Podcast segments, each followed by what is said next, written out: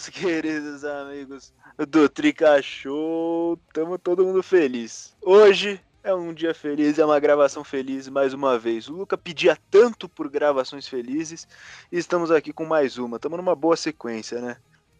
Eu sou o Vitor Boni e tô aqui com ele, Luca Chiellini, para mais uma vez ficar feliz. E aí, Luca? Tranquilaço?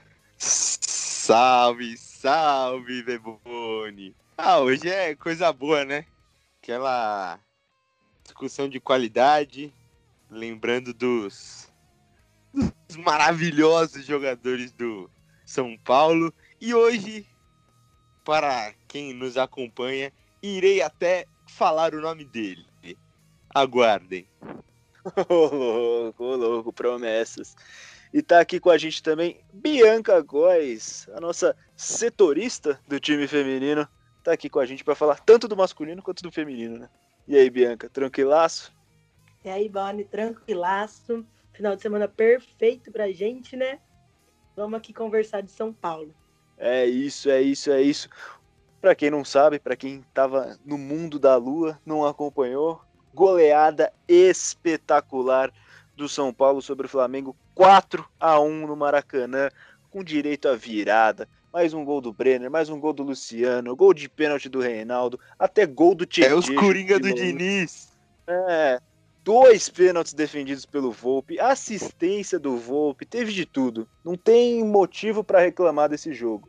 Então a gente vai falar sobre isso hoje, mais ou menos naquele esquema do, do jogo contra o Fortaleza, do último episódio. Cada um dá seus destaques ali, a gente conversa, porque tem muita coisa para falar. Esse jogo aconteceu de tudo. E também tem participação dos nossos ouvintes que mandaram áudios para a gente passar aqui. A gente vai debater os pontos que eles trouxeram também. E também a gente vai falar do futebol feminino. São Paulo ganhou do Santos e classificou no Campeonato Brasileiro, passou para as semifinais. Então vamos lá falar sobre o time masculino primeiro. 4 a 1 sobre o Flamengo. Luca, quais são os seus destaques desse jogo maravilhoso, dessa vitória espetacular, vitória com V maiúsculo? Bom, Boni, como não é rotineiro a gente ter só a maioria e gigantesca de destaques bons, eu vou começar com um destaque negativo e depois a gente aborda todas as coisas boas, né? Meu destaque negativo são os pênaltis bestas que o São Paulo fez, porque se não fosse o Volpe, isso teria prejudicado muito. E mesmo que tenha uma grande vitória, a gente precisa pensar nisso, porque não pode ser responsável da maneira que foram nos pênaltis. E agora, só coisa boa, meu destaque positivo primeiro deles vai pro Brenner, porque, meu Deus, que, que não sei o que, aconteceu, mas o moleque tá voando, tá, não sei, ele tá sempre no lugar certo, na hora certa, dando o chute certo, fazendo tudo certo. Então que continue assim, porque tá, tipo, a gente encontrou uma, uma dupla de ataque que se perguntasse pra gente no começo do ano ou depois que voltou da paralisação por conta da pandemia, a gente jamais imaginaria isso. E acabou que tá dando muito certo. É, eu falei isso no vídeo de pós-jogo que quero ver uma pessoa que falaria que falava antes que essa seria a dupla de ataque ou algo parecido, porque ninguém imaginava. Pato, Pablo, Anthony, é, até Vitor Bueno correndo por fora ninguém imaginava que essa seria a dupla de ataque. Mas vou falar desses pênaltis perdidos aí, que é um ponto importante antes da gente tocar nas coisas boas, que o Diego Costa mais uma vez fez uma partida abaixo do que ele vinha fazendo, né? Falhou, foi um pênalti bobo, mas não é hora de de queimar ele, né? De passar pelo triturador de pessoas, como diz Fernando Diniz, né, Bianca? Eu acho que é normal o Diego é, tá cometendo esse, esse tipo de infração agora. Ele é muito novo, subiu recentemente. E a gente tem que ter um carinho maior com a base mesmo. Porque não pode queimar um menino porque ele teve um, dois erros em um, dois, três jogos seguidos.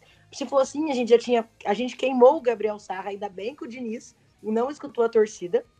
E a gente pode estar tá começando a fazer isso com o Diego, sendo que a gente já estava colocando, pintando o Diego como um novo Lugano. E agora o menino não serve mais, tá falhando. Então acho que tem que ter paciência. É isso, paciência, paciência. Ô, Boni. Fala aí, Luca.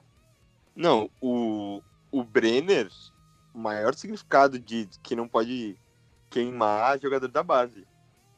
porque que ele já subiu faz muito tempo, né? Às, às, vezes tem gente que nem lembra que ele foi revelado pelo São Paulo. Mas ele foi revelado, ele subiu, acho que com 16, 17 anos que tava voando, aí não conseguia ter destaque, foi emprestado, jogou com o Diniz lá no Fluminense, voltou, foi banco, começava entrando um jogo ou outro, começou a fazer gol, e, e aí demorou, tipo, vários anos para ele retomar o futebol que ele tinha na base, que foi motivo de muita gente falar quando ele jogava ainda no Sub-17. Mas demorou todo esse tempo. Se não queimasse ele, talvez, lá no início, talvez tivesse sido muito mais rápido. E não pode acontecer, ainda mais quando o time tá bem, né? Que não tá bem porque a gente não consegue. A gente tá gravando também depois do jogo contra o Lanús, não podemos esquecer disso. Que também teve falha. Ele tá num nível muito abaixo. Ele começou muito bem, que é muito estranho para alguém que nunca tinha jogado no profissional vindo da base. Ele começou num nível excelente. E aí foi caindo, caindo, caindo e caiu muito. Ele errou passe besta ontem também, que só tava ele, sem pressão. É, é complicado, mas não pode queimar. Precisa dar o tempo dele, o Diniz precisa trabalhar com ele também, igual talvez ele tenha trabalhado com o Sara, que a Bianca citou, mas é muito importante manter esses caras com foco. É, até porque o processo do Brenner foi um processo muito estranho, ele queimou muita etapa, não, nem passou direito pelo sub-20, é, foi escalado em posição errada, como a gente já destacou aqui, e o Diego tá fazendo esse processo mais de maneira certa, né? É, por mais que ele tenha entrado numa, numa bucha, com o Diniz com a corda no pescoço, ele entrou ganhando uma sequência, começou bem, realmente, como você falou, e está passando por um processo de inconstância que é natural. É, vai ter vai ter essas oscilações, sempre tem essas oscilações com os garotos que acabam de subir, não tem como, a menos que seja muito diferenciado, o menino que acabou de subir vai ter essas oscilações. Não, um, um, ponto importante também é que precisa manter e dar confiança porque não tem opção. Desculpa, o Arboleda não é mais opção de São Paulo, não pode ser. É, não tem como. O Valse tá machucado e tem o Rodrigo, que jogou em Portugal, tal, voltou para São Paulo, mas não sabemos também. Então, o Diego, pelo que já apresentou recentemente, coisa de alguns dias atrás, precisa ser mantido, porque ele com certeza não esqueceu o futebol em alguns dias. então é. vai retomar e vai ter apresentações maravilhosas novamente daqui a algum tempo. É só dar tempo ao tempo. É, ele tem muito potencial, dá pra ver que tem qualidade. Né? Exatamente, exatamente. Você falou do Arboleda, que mais um papelão, né? Mais um papelão do Arboleda, né, Bianca? Sim, o Arboleda não tem que ser mais opção para São Paulo tem que dar um jeito de vender, emprestar, não sei. Ele, ele desrespeita a instituição São Paulo Futebol Clube. Não dá mais para ele jogar. Então, é o que o Luca falou também. O Diego é a melhor opção, para mim ainda é a melhor opção, indiferente de Arboleda ou não. Mas a outra opção que nós temos, que é o Rodrigo, também é um menino que recentemente subiu da base. Ele tem uma experiência em Portugal, mas ainda assim não é uma experiência mesmo, dizer que ele tem culhão para entrar na vaga e assumir. Não, a gente tem que confiar no Diego. E eu acho que nesse ponto a gente tem que é, valorizar bastante o Diniz. Porque esse, esse processo com a base, eu acho que ele está fazendo direito, ele está deixando o menino jogar mesmo, dando confiança, dando oportunidade e não queimando a partir depois da primeira falha, depois de um jogo ruim. Isso eu ressalto bastante no Diniz, isso eu gosto dele. Sim, sim. Tem gente que que trata o trabalho de Diniz como completamente ruim. Tipo, eu, no, no, geral, eu também não acho que seja bom por, por questão de resultados, por ter passado por diversos vexames, mas óbvio que tudo tem seus pontos negativos e pontos positivos, e o modo como ele trata essa questão dos jogadores da base é boa. Mas, Luca, fala aí sobre essa questão do Arboleda também, que é bom a gente comentar. Para quem não sabe, ele foi foi flagrado, né? Publicaram nas redes sociais ele numa festa, num Flagrado não, né? É, o próprio cantor postou. O próprio DJ, DJ Guga, né? Postou é. nas redes sociais ele no baile funk às 5 da manhã, no dia seguinte tinha treino, aglomeração, no meio da Pelo pandemia. Pelo menos ele foi no treino, né? É, o mínimo que tinha que fazer. E, o São, e como ele é reincidente, né? Por, por outras questões, por já ter passado por polêmicas, ele foi multado. O São Paulo acredita que por ele já ter tido contato com, com o coronavírus, ele não é mais um agente transmissor, né? Então, talvez até por isso a pena dele, a punição tenha sido até mais leve do que deveria. Mas fala aí o que você achou, Luca. Ah, primeiramente, falando do Diniz, vocês comentaram, eu falei no episódio anterior, ele não é ruim, ele é burro. Ele manja alguma coisa, mas ele é burro. Deixar isso bem claro sempre, né? E o Arboleda tem como. É, é outro burro, sem noção, sem responsabilidade, sem nada, porque tipo, ele não pensa nos companheiros dele de São Paulo, ele não pensa na pandemia que ainda existe, ele não pensa como atleta, porque você sair do rolê às 5, 6 da manhã, vai saber que horas ele foi dormir, para estar no treino no dia seguinte, quem faz isso é a gente que é atleta universitário, nem a gente faz isso. Agora o cara que joga pelo são Paulo ganhar não sei quantos milhares de reais por mês. Não pode, ele tem que ter pelo menos responsabilidade. E ainda anda com as pessoas erradas, né? Porque o cara foi postar o bagulho. Às vezes o cara não posta nem saber que isso acontece. Então tá tudo completamente errado. A minha esperança é que ele fosse negociado, não sei, para um lugar que não tem muita visibilidade do que acontece aqui, tipo Arábia Saudita, não sei, Catar, algum China, algum lugar, porque ele não, aqui pelo menos no Brasil, um time grande, eu acho que ele não tem mercado, e mercados grandes como Europa, assim, menos ainda. Então, para conseguir ganhar o dinheiro, né? Se não, deixa acabar o contrato dele lá, ou rescinde e bora pra próximo. É que tem que deixar ele essa temporada também, porque não tem opção, como falei. Tem que ter, ele tem que estar tá ali, porque senão não tem o que fazer vai ter que subir mais moleque da base e não é o momento se a gente quiser disputar mais coisa. Mas pensando na próxima temporada, se não conseguir negociar, eu rescindiria. É, acho que acabou a história de Arboleda no São Paulo e como o Daniel Perrone, que já veio aqui participar com a gente, já fez live com a gente, como ele falou, o Arboleda vai sair com a sensação de que poderia ter deixado o nome no São Paulo, nome marcado, mas não é bem assim que vai acontecer. Marcou negativamente, né? E quem cometeu o outro pênalti, voltando ao jogo, quem cometeu o outro pênalti posteriormente defendido pelo Volpe foi Daniel Alves e o nosso ouvinte Bruno Feitosa não está muito feliz com ele. Vamos ver aí a participação dele. É, eu queria dizer que apesar da, dessa atuação totalmente fora do normal no São Paulo do Diniz, que a gente está acostumado a ver, né? Atuação com intensidade, com raça, posicionamento, vontade de jogar bola um jogador conseguiu se destacar pela mediocridade e falta de noção, que é o senhor Wesley do Tantan, que é o Daniel Alves, é o salário de Messi e futebol de Wesley. Afobado, reclamão, acha que manda no esporte, não tem noção nenhuma de posicionamento no meio de campo. Fez um pênalti infantil que poderia ter complicado o São Paulo. Tentou tirar uma bola de chaleira dentro da área quando tava 1 a 1 furou a bola, foi patético. Esse cara dá uma agonia de ver ele com a camisa 10 do São Paulo, de verdade. Mas o resto do time tá de parabéns e o Volpe sensacional, né? Se recuperando muito depois da parada e tá se tornando de novo o melhor jogador do São Paulo, igual foi em 2019. Incrível. Bom, opinião forte do Bruno. O que, que você acha, Bianca? Você concorda? Palavras fortes. Nossa, muito forte, umas palavras muito fortes mesmo. Eu, para te falar a verdade, eu não tenho uma opinião muito formada sobre o Daniel Alves, porque às vezes eu acho que ele tem uma liderança, ele é bom de grupo, ele pode agregar bastante, mas não sei se ele quer agregar o tanto que ele pode agregar. O salário dele para mim é um absurdo.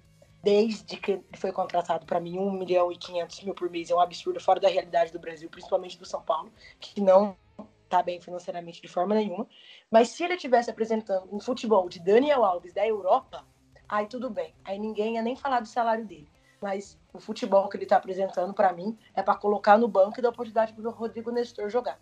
Beleza. Luca, o que, que você acha? É, essa, essa opinião me pareceu bastante formada. colocar ele no banco e poucas. Então, primeiro comentando sobre o pênalti, é ridículo. Primeiro que não pode dois caras tomar um drible dentro da área daquele jeito pra linha de fundo. e depois ainda chegar por trás, tipo, sendo que o cara tinha zero ângulo. É burrice isso. É, segundo em relação especificamente ao Daniel Alves como um todo, não, não dá. Eu também sou a favor de jogar ele pela, pela lateral, a gente já falou disso aqui. Sou totalmente contra ele jogar no meio de campo, porque eu acho que ele mais atrapalha do que, do que ajuda. E se precisar ir pro banco, também tem que ir pro banco. Ele é jogador como qualquer outro. É... Só que a gente sabe que não é assim que funciona, né? Como a gente gostaria que fosse, mas as coisas dentro do futebol funcionam um pouco diferente. Então, tem essa coisa dele mandar no time, de tudo mais, de ser o cara, o Daniel Alves 10, ó, ganhou um milhão e meio. E daí? Já fez a cagada com o salário, não faz a cagada de deixar ele lá quando ele não tá, não tá rendendo. E em relação ao salário dele que a Bianca falou, também não dá, né? É só pra deixar a gente mais puto. Mas vamos voltar para as coisas boas aí, vai. Ganhamos de 4x1, a, gente tá mais tristeza que coisa boa. Tô falando dos pontos negativos, mas só pra. Sim. Só pra e ele foi melhor, ele foi, ele foi melhor do que ele vinha sendo ontem. É, tá? isso, isso, no, isso Ontem não, né? No jogo contra o Flamengo. Mas tá longe do que precisa. Sim, sim. Isso que eu ia falar, ele estava numa fase bem ruim, eu, eu, já falo aqui que eu defendo ele no meio campo, mas tava uma sequência de jogos muito difícil pra, por parte dele, tava muito mal, errando passe bobo, não tava ameaçando o adversário, né? Ele não era uma ameaça, ele perdia a bola muito fácil e não marcava direito, não pressionava, não incomodava o adversário. É, tava numa sequência bem ruim, não sei se também por era muito desgaste físico, porque vinha numa sequência longa, sem, sem descanso.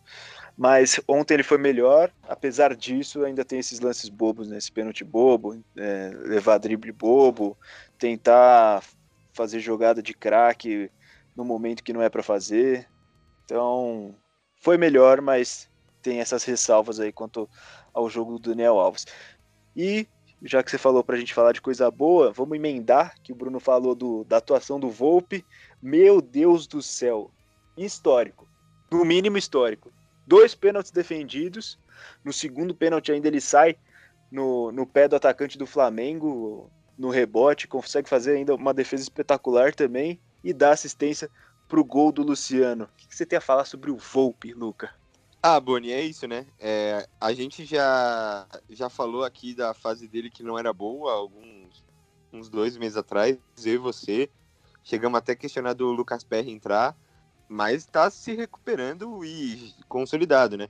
Falavam que ele não pegava em jogo grande, ele pegou muito, pegou muito contra o Palmeiras, não, mas fez uma bela defesa contra o Palmeiras que foi importante pro resultado. Fez agora um jogo perfeito, né, para dizer assim. E para quem reclamou dos pênaltis que ele não pegou contra o Fortaleza, inclusive eu reclamei dos dois que ele ficou no meio, é, dá para ver que a culpa não é dele, né? Porque os caras do Flamengo bateram mal, os dois foram muito mal batidos. Ele pegou. Ele não pegou os do Fortaleza, lembrando, porque foram muito bem batidos. Até porque quem treina eles é o Rogério, né? Então é outra história. E além disso, teve assistência, que é uma jogada que ele mesmo falou no pós-jogo lá, que eles treinam. E ele também, outra coisa que ele falou, que é a tarde mágica, né? Do sonho de qualquer goleiro. E é isso, não, não tem muito o que falar. Queria ressaltar só outra coisa, que é o treinador de goleiro, né?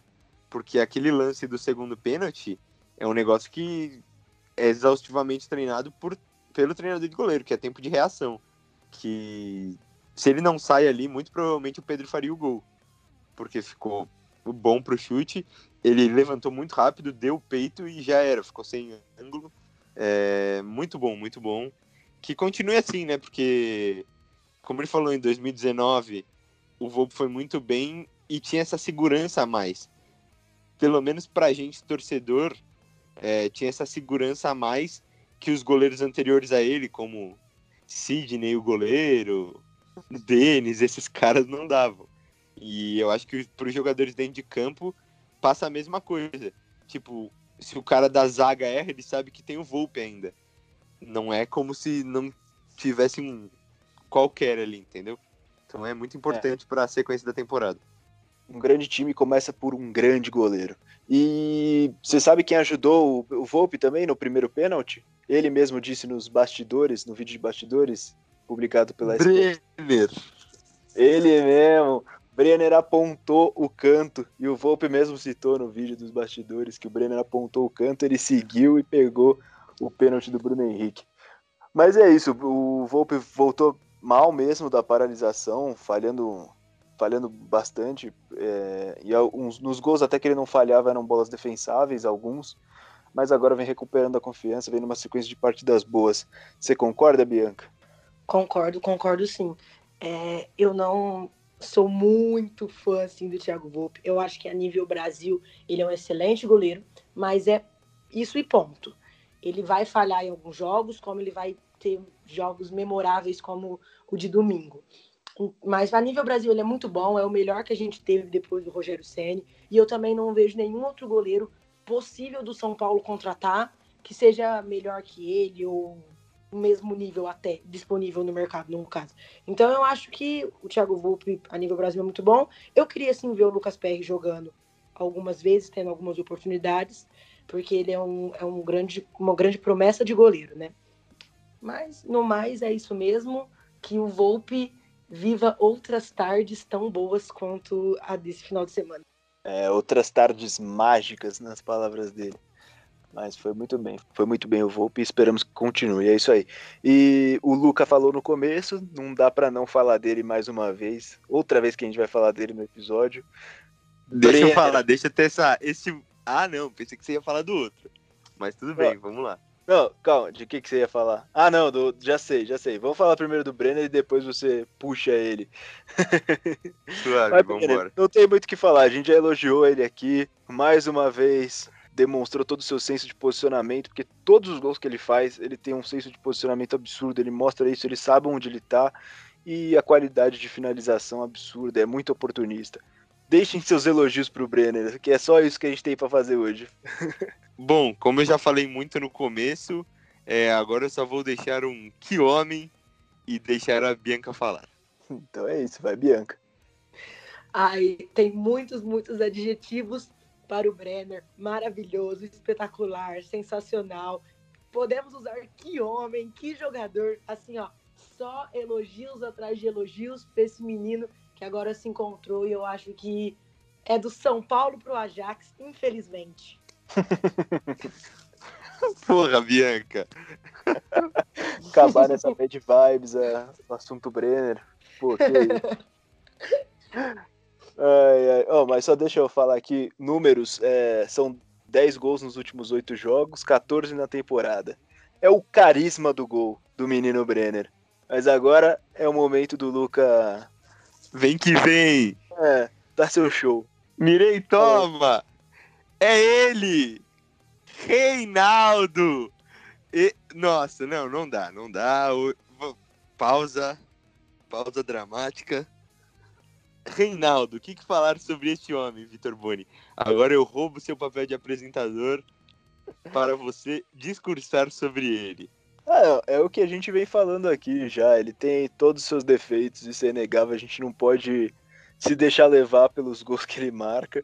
Mas o homem é um dos melhores batedores de pênalti do Brasil, se não o melhor. Ele não erra pênalti. O único que ele errou foi contra o Goiás no ano passado, que no jogo que o logo em seguida o Cuca se demitiu, né? Então tem todo um, uma controvérsia ali por trás, gente achando que ele bateu errado de propósito, gente achando que o time queria derrubar o Cuca. A gente sabe que não pode dar muita bola para esses papos aí, mas o cara não erra pênalti, é impressionante. Ele bate feio, ele bate.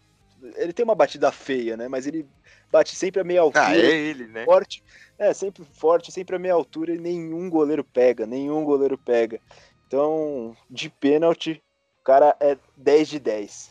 E antes da, da Bianca falar a opinião dela sobre o jogo do Reinaldo, queria dizer que, além do pênalti, é, teve uma participação ofensiva até que interessante, vamos dizer assim. Se não é boa, porque não dá para falar que é bom, mas interessante.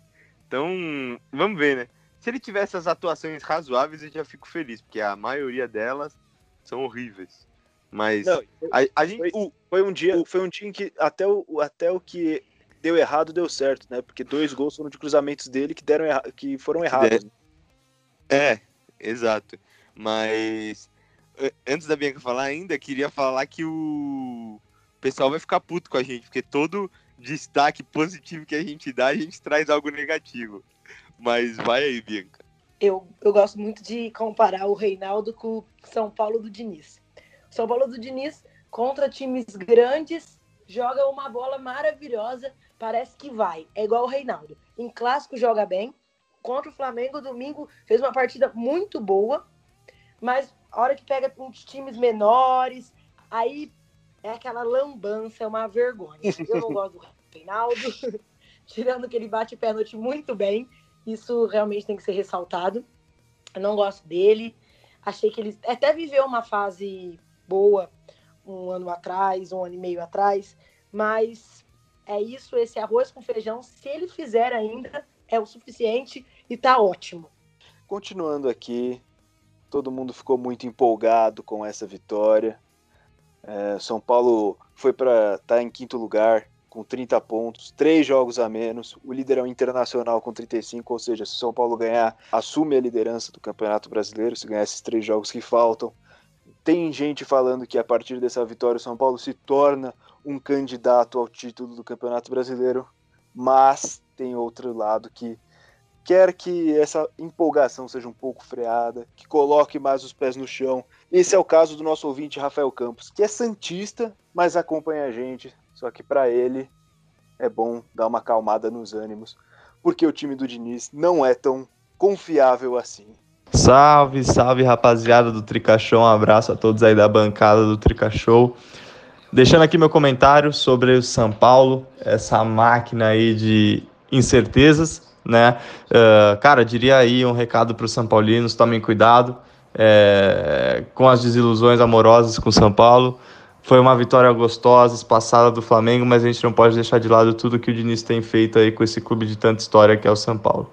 Né? São algumas eliminatórias em mata-matas internacionais. Uh, vide aí uma derrota para uh, ah, na, na, última Sul-Americana de 3 a 2 mas pode ficar animado com o Brenaldinho, menino joga muito. Uh, vamos ver aí cenas dos próximos capítulos. Engraçado a imprensa escorraçar o Diniz até uh, ontem, e aí com a vitória do São Paulo começar a fazer entrevista com ele, enfim.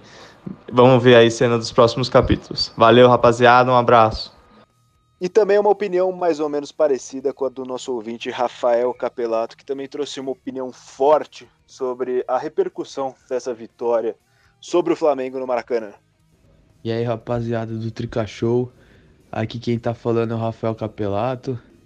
É, só queria dizer que o jogo foi muito surpreendente, né? Eu acho que nem o São Paulino mais otimista esperava que a gente ia meter 4 a 1 no Flamengo, ainda mais no Maracanã. É, o jogo foi muito bom mesmo. São Paulo surpreendeu todo mundo, jogou demais. É só uma coisa que eu acho é que é impressionante como São Paulo virou um, um clube pequeno mesmo, porque mesmo quando a gente faz um jogo bom e ganha, é, todo mundo trata como se a gente tivesse ganhado um campeonato. É. Nas redes sociais do clube, um monte de foto, entrevista, vídeo do jogo, como se a gente tivesse sido campeão mundial. Na verdade, foram só mais três pontos. É, assim, três pontos muito valiosos, muito importantes, mas eu acho que é, é pouco pro, pro ano ruim, mediano, assim, vai, que o São Paulo tá tendo, né? É, essa é a minha opinião, é isso aí. Então vamos para esse debate que eu achei muito interessante tocar nesse assunto, porque realmente houve uma euforia muito grande né, nas redes sociais. Algumas pessoas falando isso repito, do São Paulo entrar para a lista de candidatos ao título, entrar efetivamente, vocês acham que teve realmente uma reação exagerada a essa vitória, que não era para tudo isso e que é bom pisar com calma, pisar com pisar leve e manter os pés no chão para o restante do ano do São Paulo, que essa vitória não significou tanto como a gente acha que significou? Fala aí, Bianca. Olha, eu acho que existe sim uma comoção muito grande, porque a gente está muito tempo sem conquistar títulos, então a gente dá muito valor a grandes partidas, grandes vitórias, como foi essa de domingo, por exemplo. Mas eu não gosto de falar que o São Paulo se tornou um clube pequeno, porque o São Paulo, mesmo sem conquistar títulos há muito tempo, ainda é o maior time do Brasil. Então eu não gosto disso de forma nenhuma, mas eu realmente acho que a gente dá muito valor para algumas partidas que são que valem apenas três pontos. Claro que ganhar do Flamengo hoje, que é o time a ser batido do Brasil, mesmo depois que o Jesus foi embora, pelo elenco que eles têm, pelo trabalho do, do Dominique também, que para mim é um trabalho que está se iniciando muito bem, que está sendo bem feito agora.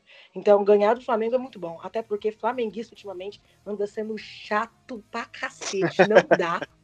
Então, ganhar do Flamengo é muito bom, muito bom.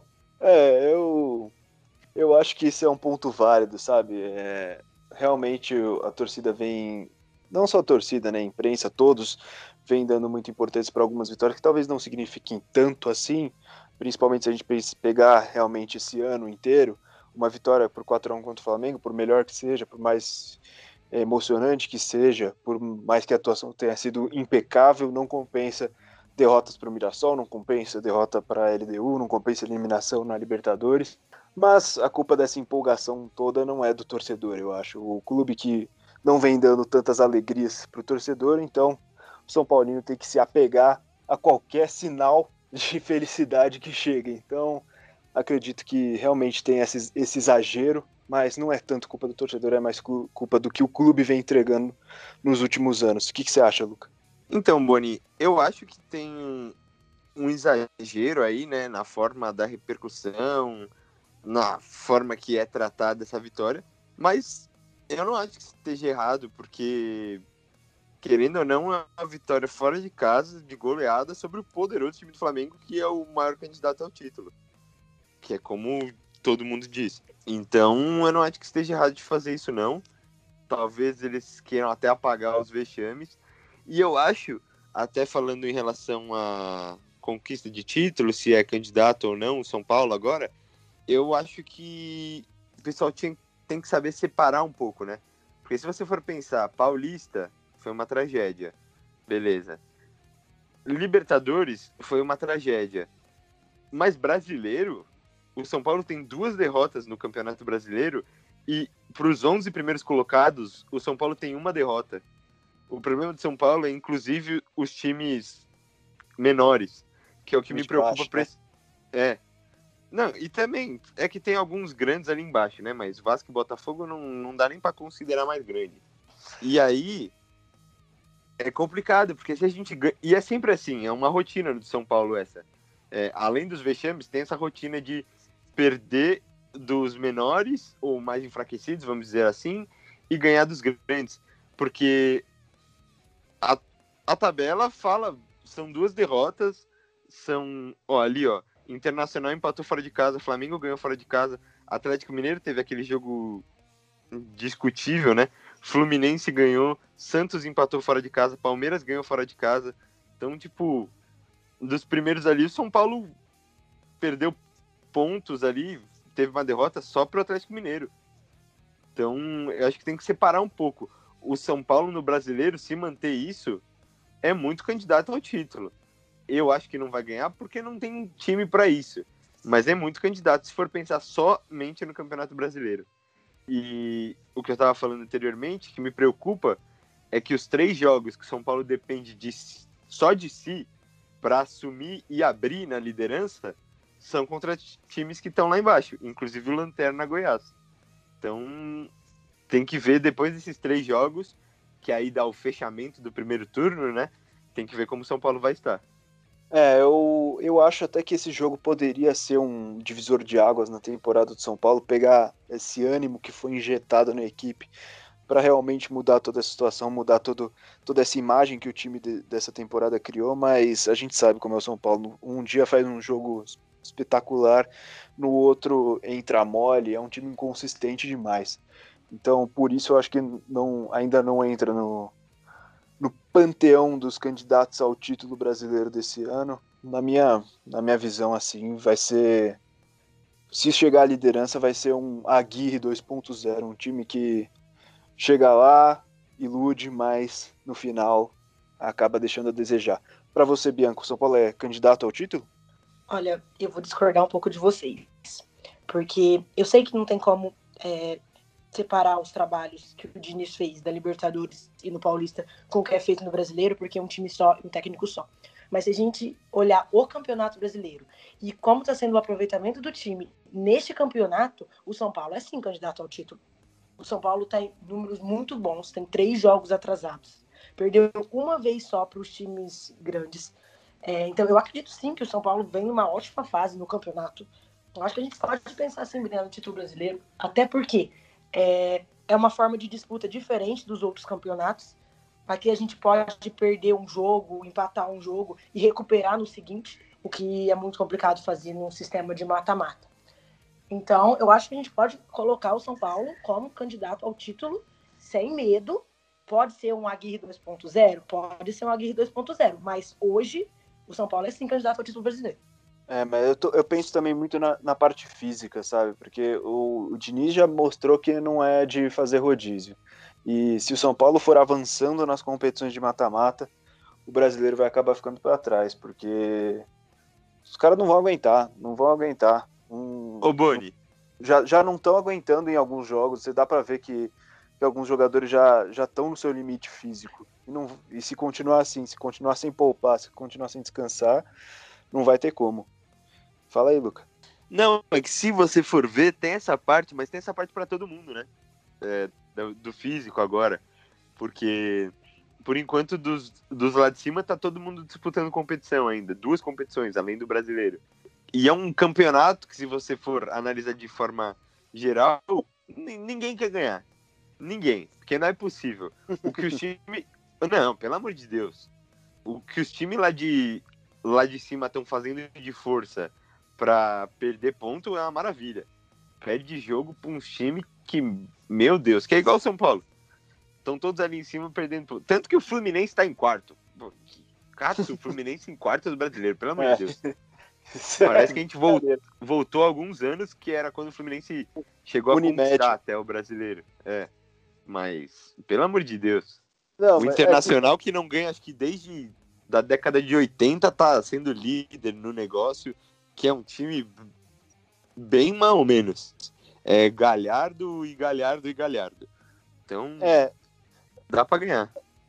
É, sim, dá, dá, mas é que o, o que eu acho que o, dos três principais candidatos, assim, hoje, na minha opinião, que são Flamengo, Inter e Atlético Mineiro, apesar da má fase, né, de, de não tá, de estar tá vindo de uma sequência de resultados bem negativos, é, o, Os Galo... caras me perderam de 3 a 0 tomando gol do Rony. Meu é, Deus. É, absurdo. Mas se recuperar, o Galo só tem campeonato brasileiro para jogar, se, se, conseguir recuperar a boa fase. E o Flamengo tem um elenco para jogar várias competições. O São Paulo tem um time titular. Tem um time titular sem nenhuma opção de banco. A opção de banco é Vitor Bueno, o Paulinho Boia, que nem, não nem tá entrando também, ou o Trellis. Então, a, acho que em algum momento essa questão física vai pesar, principalmente se continuar nessa, nessa linha que, tá, que o Diniz está tá mostrando, que é de não poupar em nenhum momento. É, a gente vai ter uma resposta já para isso até na quarta-feira, né? Porque pode ser que a gente caia de uma competição. Então, pode ser que alivie essa parte física. O torcedor vai ficar puto, claro, mas vai aliviar essa parte física, querendo ou não, se cair. É, então, então, vai aliviar, mas, mas esse não é o momento de, de, de perder, entendeu? É, é o momento de ser realmente o divisor de águas da temporada. Pegar essa injeção de ânimo e aplicar uns 3 a 0 no Lanús. Três esse, é gols esse, do Brenner. É, esse, é o, esse é o momento de fazer o que o São Paulo não fez a temporada inteira, que é ser consistente. Depois de uma partida boa, fazer outra ainda melhor. Mas aí o senhor está pedindo demais, né? É, eu sei, mas o, o, o que esse jogo mostrou é que dá, que é possível. Agora não, gente... você vê que o São Paulo tem qualidade, o time de São Paulo tem qualidade aqui.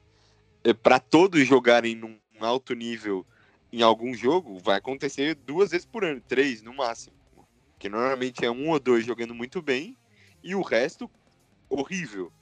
Então é por isso que o São Paulo é tão inconstante. É.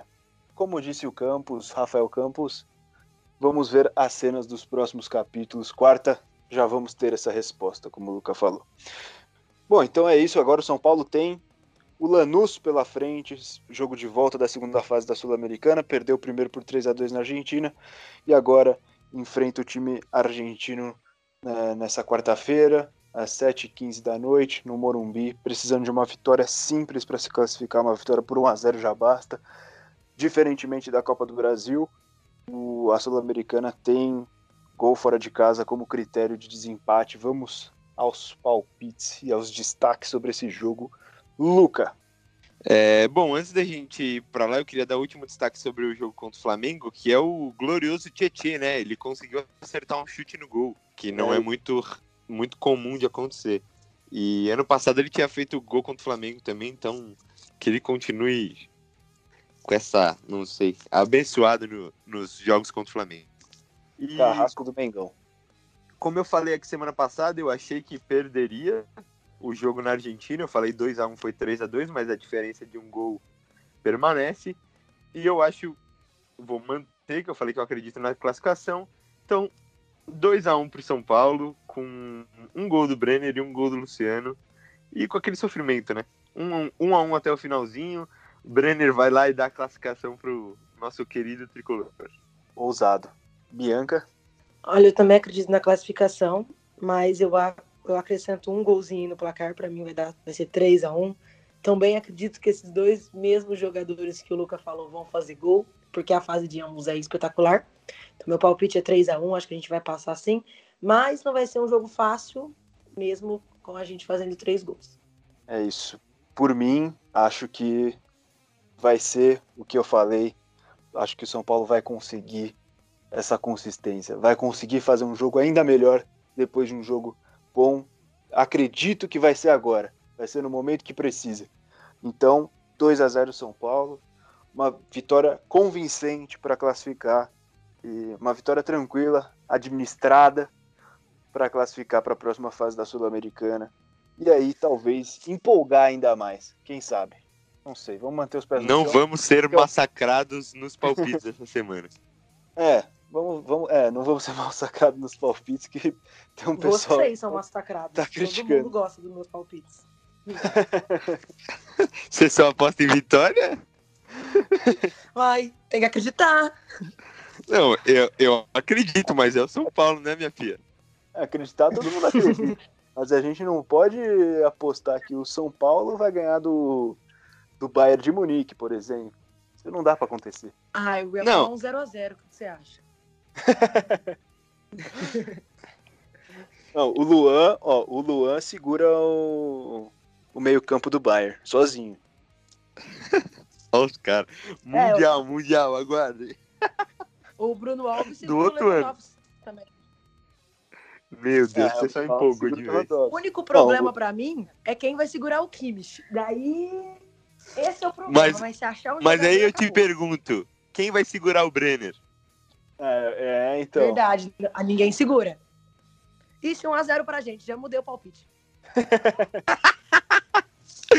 Ai, cara, vocês são foda. Gol do Brenner e assistência do Luciano.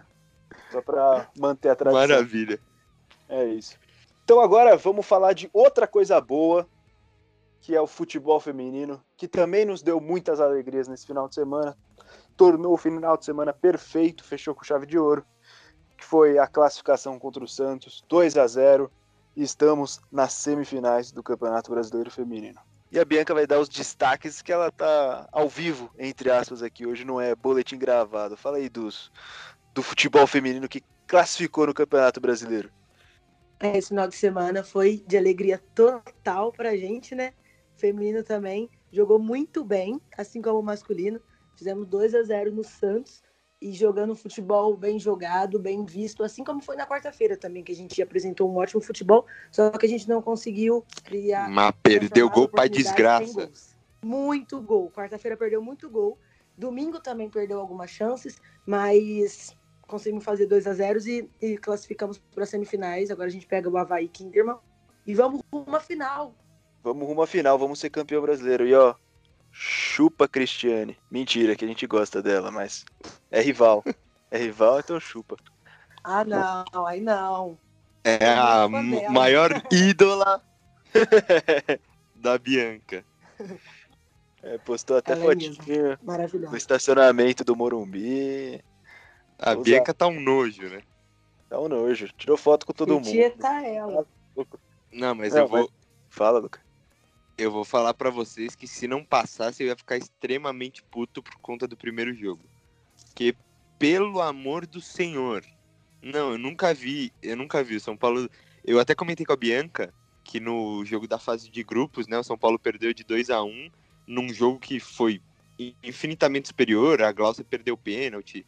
E eu falei, certeza que vai acontecer a mesma coisa e a gente vai ser eliminado, mas é, graças a Deus, mesmo que o primeiro jogo tenha sido 0 a 0 porque perdeu uma infinidade de oportunidades, a gente conseguiu classificar no segundo fora de casa, né? E agora, se passarmos para a final, vai ser clássico, né? Porque do outro lado é Corinthians e Palmeiras. Sim, e eu acredito bastante no São Paulo que a gente pode chegar na final, sim, porque assim como o jogo da primeira fase contra o Santos, que a gente foi bem superior e não conseguimos o resultado, contra o Havaí Kinderman também aconteceu a mesma coisa. O São Paulo jogou muito melhor, a gente tomou um gol bem no finalzinho do jogo, de pênalti. Então eu acredito sim que a gente possa passar. O time do São Paulo agora tá jogando bem. Assim, todas as críticas que eu tava fazendo antes, parece que o Lucas Piscinato estava me ouvindo e deu um jeito de mudar aquele meio-campo e as coisas começaram a funcionar. Certeza que ele tava te ouvindo mesmo. É, eu ainda, eu ainda sinto um pouco de dificuldade no, no meio de campo. É, eu sinto que a Glaucia tá tendo que sair muito, às vezes, para tentar construir jogada. O mesmo que acon aconteceu muito em alguns jogos com o Luciano, por exemplo, no, no masculino. E isso eu acho que acaba prejudicando um pouco o desempenho dela como um atacante em si. Mas tá melhorando. E outra coisa que o São Paulo deu sorte, vai, vamos dizer assim, entre aspas, porque o Santos estava bem desfalcado, né? A Cristiane, inclusive, que jogou, estava voltando de lesão. Então, foi favorável para São Paulo. E o time do Santos, com o que tinha, não fez muito, né, Bianca? Não, eu em nenhum momento, em ambas as partidas, assim, fiquei com muito medo do Santos virar ou fazer um gol a qualquer momento, porque o São Paulo dominou as duas partidas. A gente foi bem superior. Isso que você falou da Glaucia, que às vezes ela tem que voltar para buscar o jogo, a Cristiane estava fazendo isso demais no jogo. Isso atrapalhou totalmente o futebol do Santos e dela, porque ela tem que ser finalizadora. E foi muito bom pra gente, né? Que bom que o Santos teve esse problema aí no meio-campo. O técnico do Santos também super criticado. Eu vi, eu tava vendo por aí umas pessoas que cobrem o Santos falar. Mas bom pra gente. É, São Paulo não tem nada a ver com isso. Fez o resultado, classificou e já era. Exato. E o, o jogo do Santos foi muito foi muito previsível, né? Que era baseado no na ponta esquerda, que me fugiu o nome agora, que acho que é a maior artilheira da história do Santos, a Bianca pode relembrar para a gente. Mas o time de São Paulo apresentou mais opções de jogo. É, sempre a Glaucia que, meu Deus, que, que mulher maravilhosa. Joga que é uma beleza. Futebol, Jesus. Fico impressionado.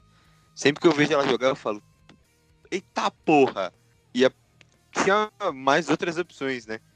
Até com a Duda, que foi substituída na primeira partida por um desconforto, as laterais que apoiam mais, o Santos muito, muito previsível, e a zaga do São Paulo também a maravilha.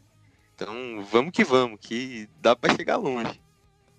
É isso. É a Kathleen, né? De quem, de quem, quem que você queria falar. Né? Essa braba mesmo aí. Joga muito, mas não adianta, né? Se os jogos só em uma pessoa é complicado. E bom pro São Paulo, né? É muito isso. bom pro São Paulo. Inclusive, a melhor jogadora do Santos na primeira partida, que pra mim foi a Luaninha, o técnico do Santos não colocou ela de titular na segunda partida. Eu vi muita gente criticando isso. E eu também achei que eles estavam forçando bastante a jogada na Kathleen. E ela sozinha ela também não aguenta, não, não tinha como. E foi o que o Lucas falou. A zaga do São Paulo é uma coisa maravilhosa. O que aquela Thaís Regina joga não tem cabimento. Thaís Regina é seleção. Alô, Pia tem que convocar a Thaís Regina. Estou de acordo.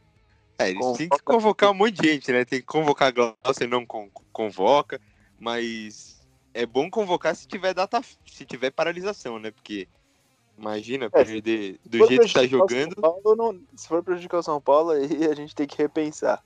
É, porque a, as que tiveram depois que voltou da pandemia, é, o campeonato foi paralisado, né? Mas se não tiver, não, não tem como. É isso. É, foi paralisado, mas da, pro, quando convocou pro Sub-20 foi daquele jeito, né? A convocação acabou em um dia e tinha jogo no outro. A Yaya chegou quebrada, não foi nem titular nessa partida e nem na seguinte.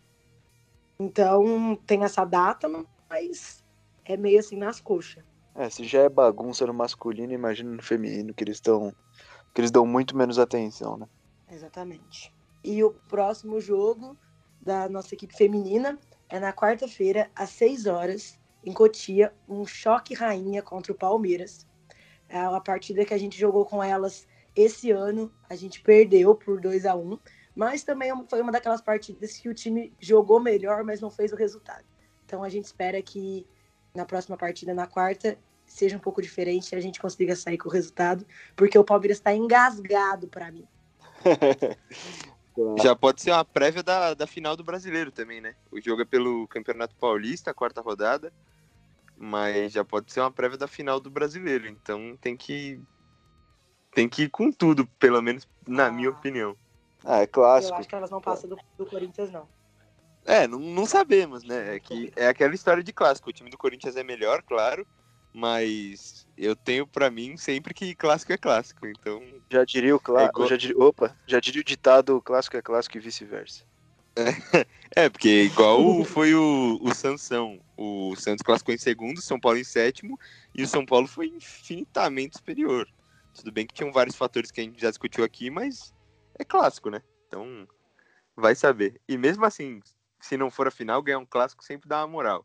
Então é importante vencer e convencer.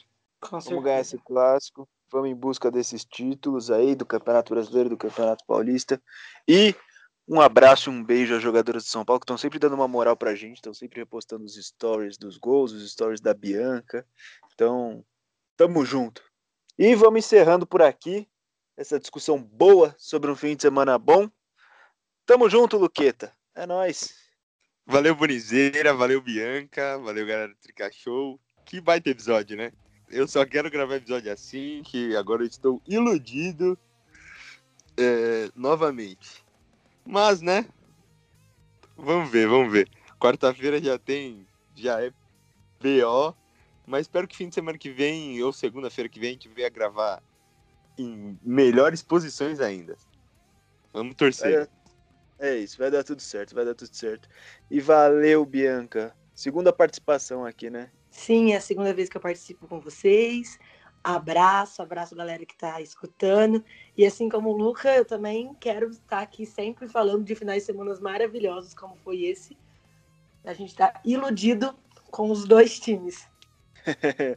é bom. Aí quando a gente achou que não dava mais para ficar iludido, vem tanto o time masculino quanto o time feminino e dá um fim de semana maravilhoso como esse.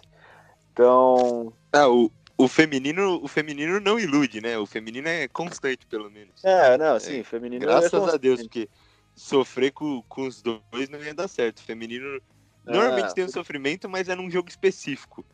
Porque de resto, meu Deus. Feminino nesse, nesse período desde que voltou, né? Só tá, tá dando mais alegria do que tristeza. Então tá tudo certo com o feminino. Bom, mas quero agradecer todo mundo que chegou até aqui todo mundo que participou mandando áudio, pô, mande, continuem mandando áudios que a gente vai tentar colocar aqui no nosso, no, nos nossos episódios, no nosso programa. Sigam a gente nas redes sociais, no Instagram, no Facebook, se inscrevam no canal no YouTube e ouçam os outros episódios nas principais plataformas de áudio, Spotify, Apple Podcast, Google Podcasts e qualquer outro aí que tiver. E tamo junto. Até semana que vem, pessoal. Até o próximo episódio e tchau!